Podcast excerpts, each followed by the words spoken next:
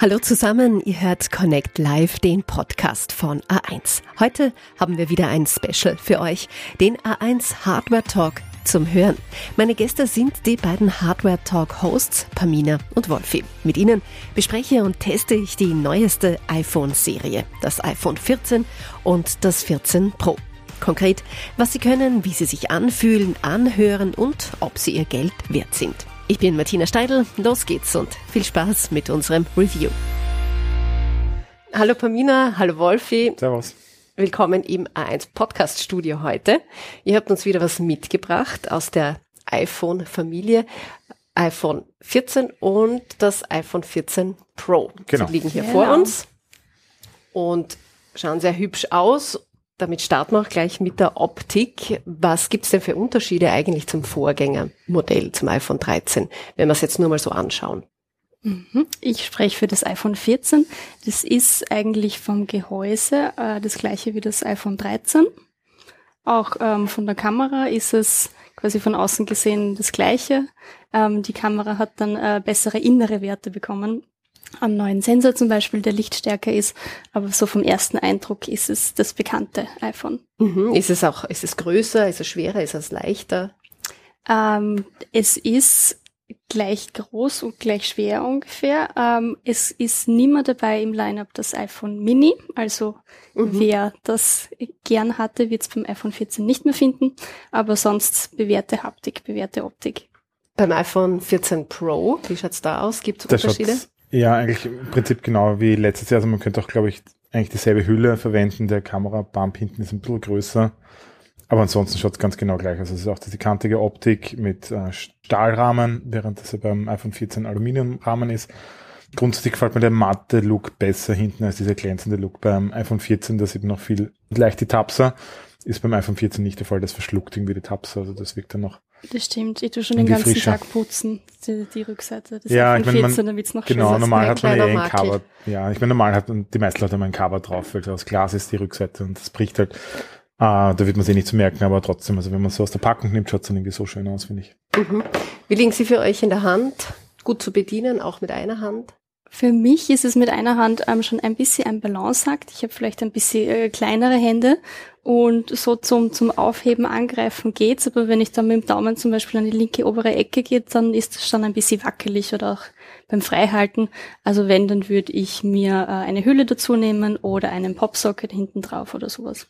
Genau, ich meine, es gibt ja noch die größeren Varianten von beiden Handys, also die Plus-Version beim iPhone 14 und die Pro Max-Version beim Pro-Modell und die sind ja noch um einiges größer. Also das, die normalen haben 6,1 Zoll Display, die größeren 6,7 Zoll und da braucht man dann schon richtige Pratzen, damit man das mit einer Hand bewegen kann. Also ähm, ja, ich meine, es ist dann cool, wenn man sich Videos anschaut, wenn es halt größer ist, irgendwie ein immersiveres Gefühl, wenn man so will, aber irgendwie, ich finde, die Größe passt dann schon viel größer, sollte eigentlich eh nicht sein. Bleiben wir noch kurz bei der Optik. In welchen Farben gibt's die 14er iPhones? Ist da was Neues dabei, was Ja, extravagantes? dunkellila gibt's beim iPhone 14 Pro, das ist jetzt dabei. Also ich meine, ja, da kann man nicht viel dazu sagen. Also ich meine, schaut ganz nett aus. Ansonsten eh wie immer Gold, Silber und äh, Space Schwarz.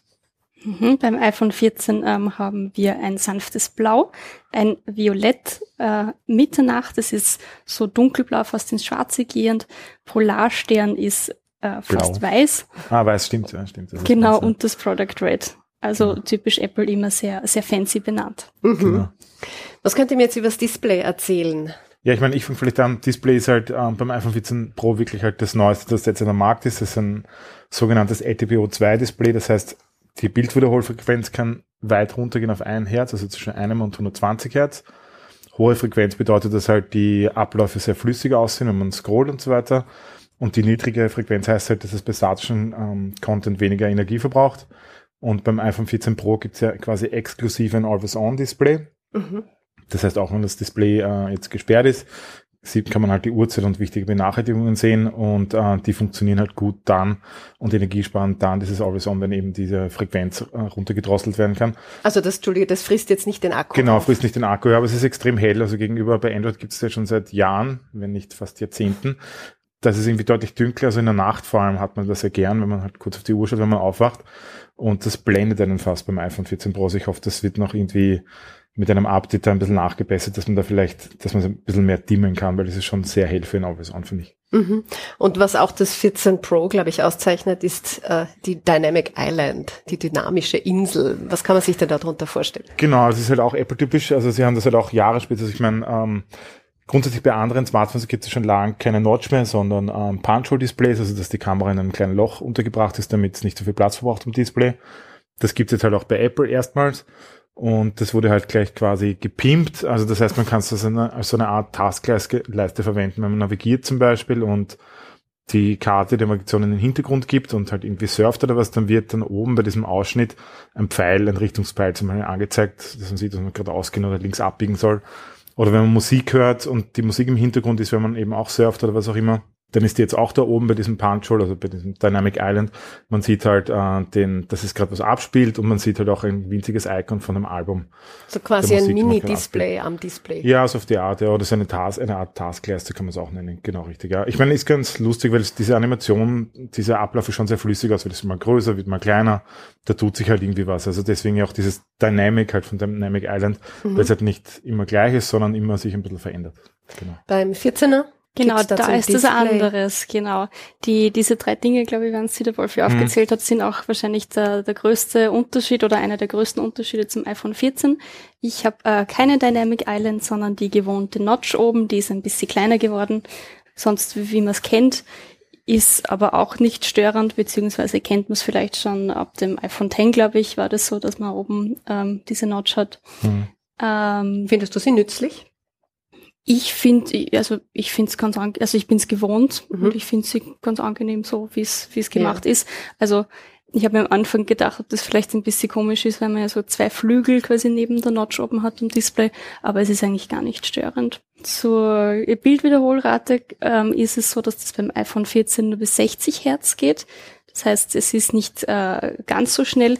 Ich persönlich, mir ist es nicht aufgefallen beim Scrollen. Ich finde, es ist trotzdem sehr weich, sehr schnell, weil ja das auch ein sehr, sehr starkes äh, Gerät ist. Und es ist einfach auch ein sehr helles Display. Also auch wenn man draußen in der Sonne ist, sieht man es gut und ist einfach ein wirklich schönes Display. Ich habe vorher schon gesagt, es ist wie wenn man auf äh, eine Hochglanzbroschüre schaut. Also es hat gar nicht so diesen Display-Charakter oder schaut nicht aus wie ein Licht, sondern wirklich sehr, sehr gut abgestimmt. Braucht es jetzt auch für die Dynamic Island irgendwelche Software-Updates? Also es können, glaube ich, noch nicht alle Apps werden da oben angezeigt. Mhm. Ähm, also Spotify und die wichtigsten Musik-Apps und die, alle Apple-Apps, die verwenden das dann schon, also wenn es okay. notwendig ist quasi. Aber ja, ich meine, das ist immer nur eine Frage der Zeit, bis so die App-Entwickler von anderen Apps halt mitkommen. Mhm. Das Entsperren funktioniert nach wie vor auch über Face ID? Genau, halt leider nicht über Fingerabdruck. Das wäre eigentlich ja cool, ja, wenn, wenn Apple wieder Fingerprint-Reader zurückbringen würde, also wie es halt damals gab mit äh, Touch ID, ja. weil dadurch könnte man sich beim günstigeren Modell, also beim iPhone 14, die Notch eigentlich dann ersparen, finde ich. Und das ist eigentlich ist es genauso sicher wie Face ID. Finde ich irgendwie schade. Wird angeblich auch beim nächsten iPhone auch nicht dabei sein, also wollen sie nicht. Aber vom Aspekt der Sicherheit ist für euch da kein Unterschied, ob jetzt Face ID oder Finger. Für mich nicht. Also Face ID Apple vermittelt sehr, soll man sagen, äh, nachdrücklich, dass es extrem sicher sein soll. Und das glaube ich auch eigentlich. Also ja, nein, ich glaube, das ist kein Nachteil mehr. Mhm. Ähm, es ist seit iOS 16, also seit ähm, der, der, neuen Software, funktioniert das Face ID auch mit Maske. Das heißt, früher war oft der Aspekt, dass man dann in der U-Bahn oder in den Öffis dann doch wieder den Code eingeben muss und nicht an Face ID kann. Das geht jetzt mittlerweile, funktioniert auch gut. Und ähm, als Sicherheitsfeature muss man auch bei Face ID wirklich in die Frontkamera schauen. Also man kann da nicht so leicht äh, das austricksen, sondern muss wirklich aufmerksam in die Kamera schauen. Mhm. Genau, ja. Hat sich bei den Tasten an den Rändern irgendetwas verändert? Gar nichts, nein. Hat sich überhaupt nichts geändert. Es ist auch immer noch derselbe Anschluss, also Lightning, kein USB-C, obwohl das eigentlich äh, kommen sollte, spätestens übernächstes Jahr, also 2024. Aber sie halten, solange es geht, noch an dem Anschluss fest. Oh ja, ist das ein Kritikpunkt von dir? Ja, schon eher, weil halt das ein sehr alter Anschluss ist und Datenübertragung damit sehr langsam funktioniert, wenn man eben große Datenmengen am Smartphone hat, also viele Fotos zum Beispiel und die halt auf seinen Computer oder, oder Videos, die man halt irgendwie am PC oder Mac bearbeiten will, dann dauert es halt schon extrem lang, bis diese großen Datenmengen halt äh, rübergespielt werden. Mhm. Mit USB-C geht es halt um ein Vielfaches schneller. Und das ist schon schade. Da müssen wir uns noch ein bisschen gedulden. Ja, müssen wir uns gedulden. Ja, also spätestens übernächstes Jahr soll es kommen. Genau. Äh, apropos Laden, wie lange dauert es, das Handy aufzuladen? Ähm, wenn man nicht ein, ein Fast Charging ähm, Ladekabel gekauft hat, also den, den Stecker gekauft hat, dann dauert schon so eineinhalb Stunden oder mehr für mhm. quasi eine ganze Ladung, so in meiner Beobachtung. Ähm, ist eben auch wieder Zubehör, was man teuer zukaufen kann, wenn man, wenn man das haben will ist bei der Konkurrenz nämlich meistens schneller. Das heißt, die, die mhm. neuesten Android-Geräte, die laden dann schon auch innerhalb von 20 Minuten mit Fast Charging. Genau, und da geht es, wenn man kurz im Café sitzt oder am Bahnhof schnell ansteckt, also meine, im Zug und nächste Station wieder aussteigen will, dann bei Android hat man da irgendwie wieder 50 Prozent mehr Akku innerhalb von 10 Minuten quasi. Beim iPhone dauert das schon noch relativ lang. Also das ist da vielleicht auch ein Kreditpunkt, ja, das ist schon langsam. Also man muss es quasi planen, das Laden. Okay. Wie lange hält der Akku? Ja, lang genug kann man ganz gut sagen. Also es, durch und da kommt man gut. Zum Speicher, wie viel Speicherplatz haben die Geräte? Hängt wahrscheinlich dann davon ab. Gibt es verschiedene Möglichkeiten, nehme ich an, wie immer. Genau, also je mehr man zahlt, desto mehr Speicher kriegt man auch. So ist bei Apple. Also ich glaube, es beginnt bei 128 Gigabyte und geht bis zu 1 Terabyte. Also ich glaube, 1 Terabyte gibt's nicht beim iPhone 14 und iPhone 14 Plus, aber bei der Pro-Version geht's bis zu einem Terabyte. Ja, ich meine, das ist eh ordentlich Speicher, aber ich glaube, pro Speichersprung sind es 100 oder 150 Euro mehr.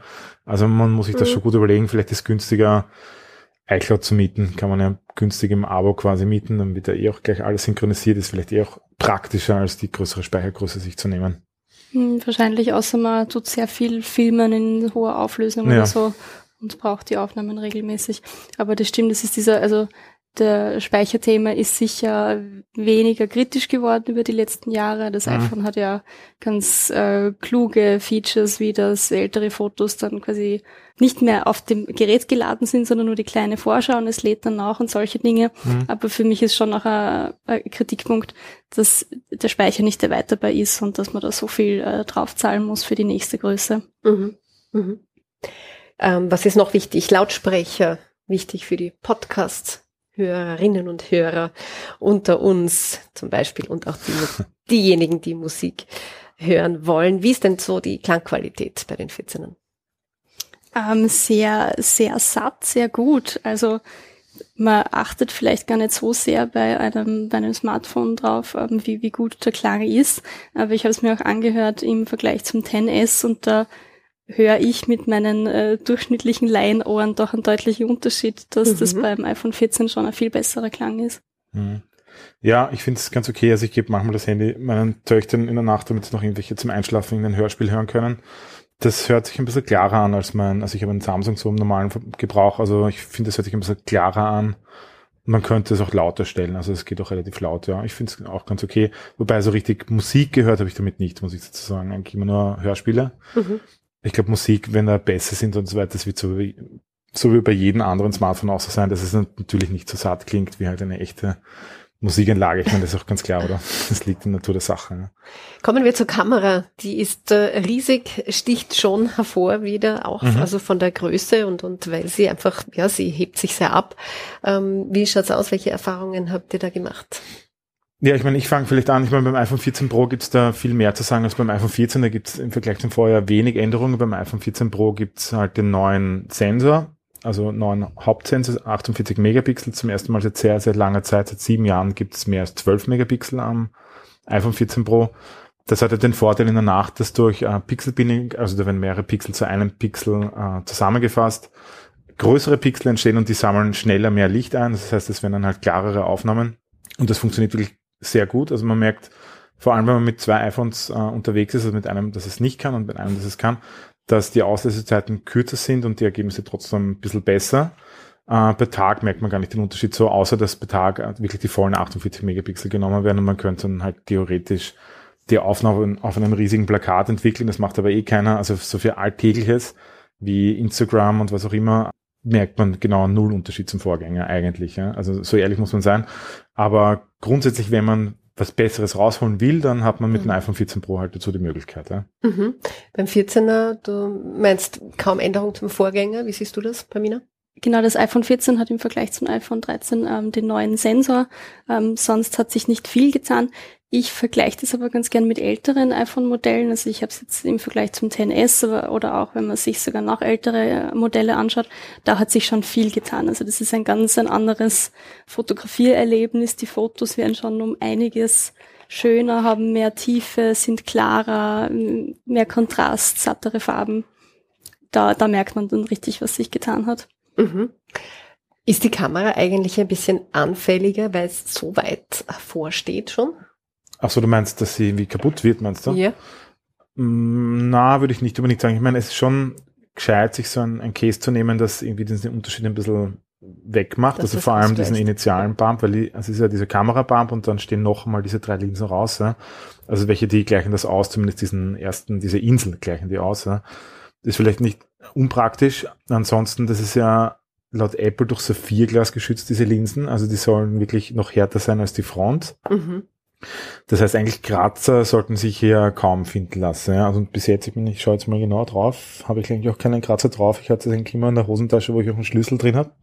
Soll man vielleicht nicht unbedingt machen, aber Staub, Schmutz, sammelt sich das da? naja, da so dazwischen irgendwie sammelt sich ein bisschen Staub und ein bisschen Schmutz. Aber ja, ich meine natürlich, auf der Linse selbst können, beeinflusst. ja, ich meine, auf der Linse selbst können natürlich Fingerabdrücke drauf sein. Das Mhm. erzeugt dann manchmal unschöne Reflexionen, vor allem in der Nacht. Da sieht man das, dann wischt man es halt schnell an der Hose ab. Und dann geht schon wieder. ja. Also, ähm, na, nicht besonders viel Vorsicht. Aber ich meine, muss sich immer denken, es ist ein totales High-End-Technikgerät. Ich meine, das ist natürlich eigentlich schon empfindliche Technik. Ja. Man sollte jetzt nicht damit rumschmeißen, aber wenn man ein bisschen aufpasst, dann hat man, glaube ich, keine Probleme. Mhm. Äh, jetzt kann man diesen Wackeltest auch machen. Äh, Durch die Wackelt sehr stark. Das stimmt, wie ich das ähm, das erste Mal in der Hand, also nicht in der Hand gehalten, sondern das erste Mal auf den Tisch gelegt habe, habe ich mir auch gedacht, puh, das wackelt aber ordentlich da oben ähm, an der Kamera. Aber so verwendet man es ja selten, weil meistens wischt man doch von, von unten nach oben oder, oder scrollt sanft drüber. Also es hat sich im, im, im Alltag eigentlich ganz gut bewährt. Also ich wackel da nie herum. Mhm. Und ähm, wenn man ein Case verwendet, ähm, was man wahrscheinlich sowieso sollte, dann Genau. wird es bestimmt auch weniger sein, das Wackeln. aus. Ja, Ja. glaube ich auch. Ja. Ja. Ähm, von der Kamera vielleicht noch zum Video. Gibt's da neue Features? Mhm. Ähm, den äh, Action Mode, den Mhm. kennen wir auch schon vom iPhone 13, der ist jetzt noch einmal verbessert. Genau, also ich meine, das ist ein richtiger Action-Modus. Beim iPhone 13 gab es schon die, diese Sensor-Shift-Bildstabilisierung, also dass nicht die Linsen sich bewegen, sondern der Sensor sich bewegt, um die, um die Erschütterungen auszugleichen. Aber jetzt gibt's noch so einen Pro-Modus quasi oben drauf, dieser Action-Modus beim iPhone 14 und 14 Pro. Da wird nur ein Teil vom Sensor genommen, äh, damit da quasi mehr Spielraum ist für Verwackelungen und wenn du hast es Ich hab's getestet, ich bin nicht so genau. der Sportler, aber die Camina, ja. Ich bin mit, mit dem Mountainbike über den Schotter gefahren und ich bin ähm, auf Asphalt gelaufen und die Videos sind Mhm. trotzdem wirklich sehr, sehr scharf. Also im Hintergrund zittert nichts, so wie es bei älteren Mhm. Geräten war. Also es ist schon erstaunlich, wie, wie das ausgeglichen wird. Mhm. Äh, Stichwort Action. Jetzt Ja. war zu hören, dass ab und an ein Notruf ausgelöst wurde über ein iPhone. Es Mhm. gab aber keinen Unfall. Die Leute saßen in der Achterbahn. Wie kann eigentlich sowas passieren? Naja, ich meine, es ist eben dieses Feature drauf auf, auf beiden Modellen, also dass eben diese Unfallerkennung, das heißt, Apple hat das angeblich getestet, also glaube ich nicht nur angeblich, also die haben das sicher getestet, in ganz vielen Szenarien, dass sie irgendwie das iPhone eben in ein Auto gegeben haben und dann von der Seite und frontal und was weiß ich, wie mit Überschlag Unfälle gebaut haben, um so sozusagen dem Handy beizubringen, dass es eben weiß, wann ein Unfall passiert ist und wann nicht und dann auch automatisch einen Notruf absetzt. Das geht durch ein Zusammenspiel durch irgendwie den Beschleunigungssensor, durch den Näherungssensor, der drauf ist, auch durch GPS, weil wenn es irgendwie merkt, dass es abrupt sich nicht mehr bewegt von 100 kmh oder so, dann ist irgendwas los. Genau, richtig. Und aus dem Ganzen fabriziert dann eben das iPhone im Endeffekt seine, seine Meldung. Und ja, in Achterbahnen, wie du gesagt hast, hat das schon äh, ausgelöst, öfter jetzt in den USA. Ja, ich meine, kann ich mir gut vorstellen. Ich meine, das ist unfallartig, oder? Ich meine, der fährst rauf und runter, bist der Brub abgebremst. Also Die Schreie werden es nicht auslösen, nehme ich an. ja, wo, wobei auch angeblich schon, also auch, auch Geräusche, also Mikrofone sind auch, also die Information, die über Mikrofone reinkommt, die wird auch dafür genommen. Und wenn ja geschrien wird und so, Todesschreie oder Vergnügungsschreie, man weiß nicht so genau, dann kann schon sein, dass das losgeht. Ja. Man kann es aber deaktivieren, also man kann Okay. diese Funktion jederzeit deaktivieren. Ja. Ja, ich nehme an, Apple arbeitet schon daran, das vielleicht zu sensibilisieren. Nehme ich mal an, aber ich meine, grundsätzlich ist es eins der wenigen innovativen Features. Eigentlich wieder sonst immer alles weiterentwickelt und halt irgendwie verfeinert, aber das ist halt wirklich mal was Neues, genauso wie diese Satellitenkommunikationsfunktion. Also dass bei keinem Mobilfunkempfang und keinem WLAN-Empfang auch Notrufe, allerdings nur in den USA, auch via Satellit abgesetzt werden können, ist auch eines der wenigen wirklich komplett neuen Features.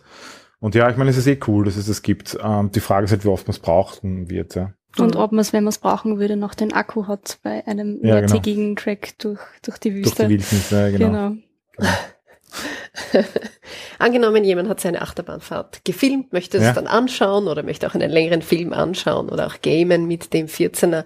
Wie schneiden die neuen iPhones da ab? Ganz weich. Also es war, es ist nie ins Stocken gekommen, es ist nie hängen geblieben. Wir haben ähm, alles getestet, ähm, mhm. Gaming getestet, wirklich butterweich.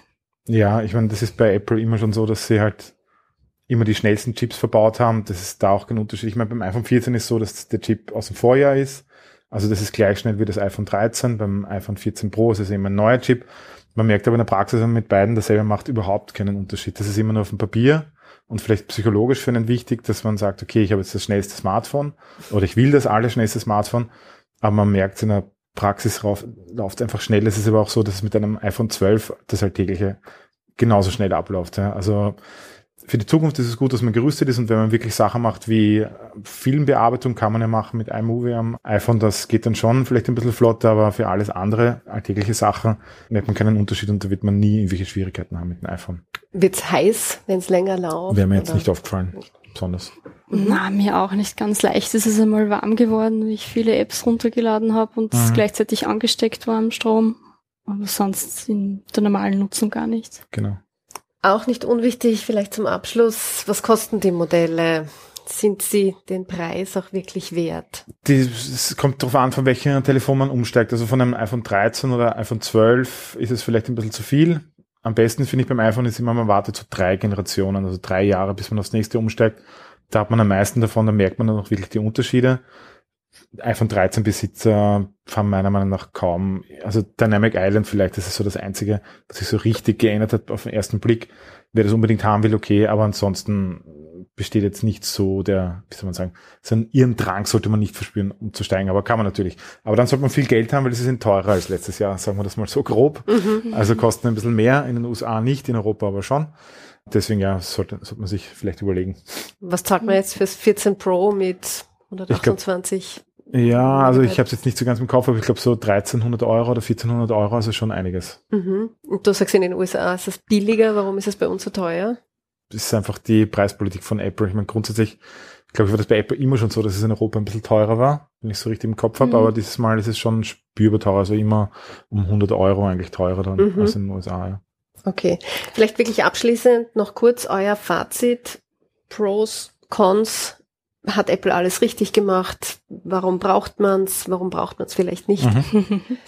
es kommt natürlich darauf an, was man, was man mit dem Smartphone alles anstellen möchte. Wenn es jetzt gleichzeitig Arbeitsgerät ist ähm, und die Kamera, die ich im Urlaub für alle Fotos verwende und wenn ich es auf Social Media sehr nutze, also wenn ich wirklich alle Funktionen ausnutze, dann ist es ein, ein tolles Gerät.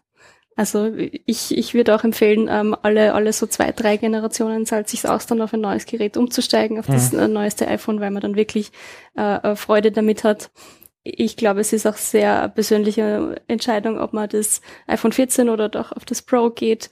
Einige Features, die äh, kleinere Unterschiede haben, sonst wahrscheinlich auch ein größerer Unterschied ist, dass ähm, beim iPhone 14 Pro sind drei Kameras, da ist noch mhm. die Telelinse dabei, die beim iPhone 14 nicht dabei ist. Auch da, je nachdem, welche Motive man gerne fotografiert.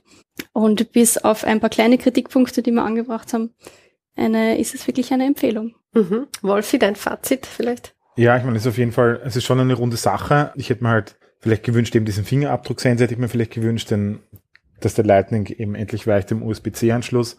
Das Display, das hat eine dicke Einfassung, also der, der, man sieht da schon einen großen schwarzen Rand um das Display, das können halt andere auch besser, die halt dann fast randlos erscheinen, also für so ein Premium-Gerät, das halt wirklich viel Geld kostet, hätte ich mir vielleicht das noch erwartet. Aber grundsätzlich, ja, ich meine, das ist eine runde Sache, es ist wirklich eher was für Pro-Leute, weil Normalerweise brauche ich keine bildstabilisierten Videos, also super mhm. bildstabilisiert mhm. oder normalerweise brauche ich auch keine 4K-Videos, wenn ich nur schnell ein Video mache und das dann auf Instagram für meine Reels verwende oder was auch immer, das braucht man alles mhm. eigentlich. Eigentlich braucht man es nicht. Ja.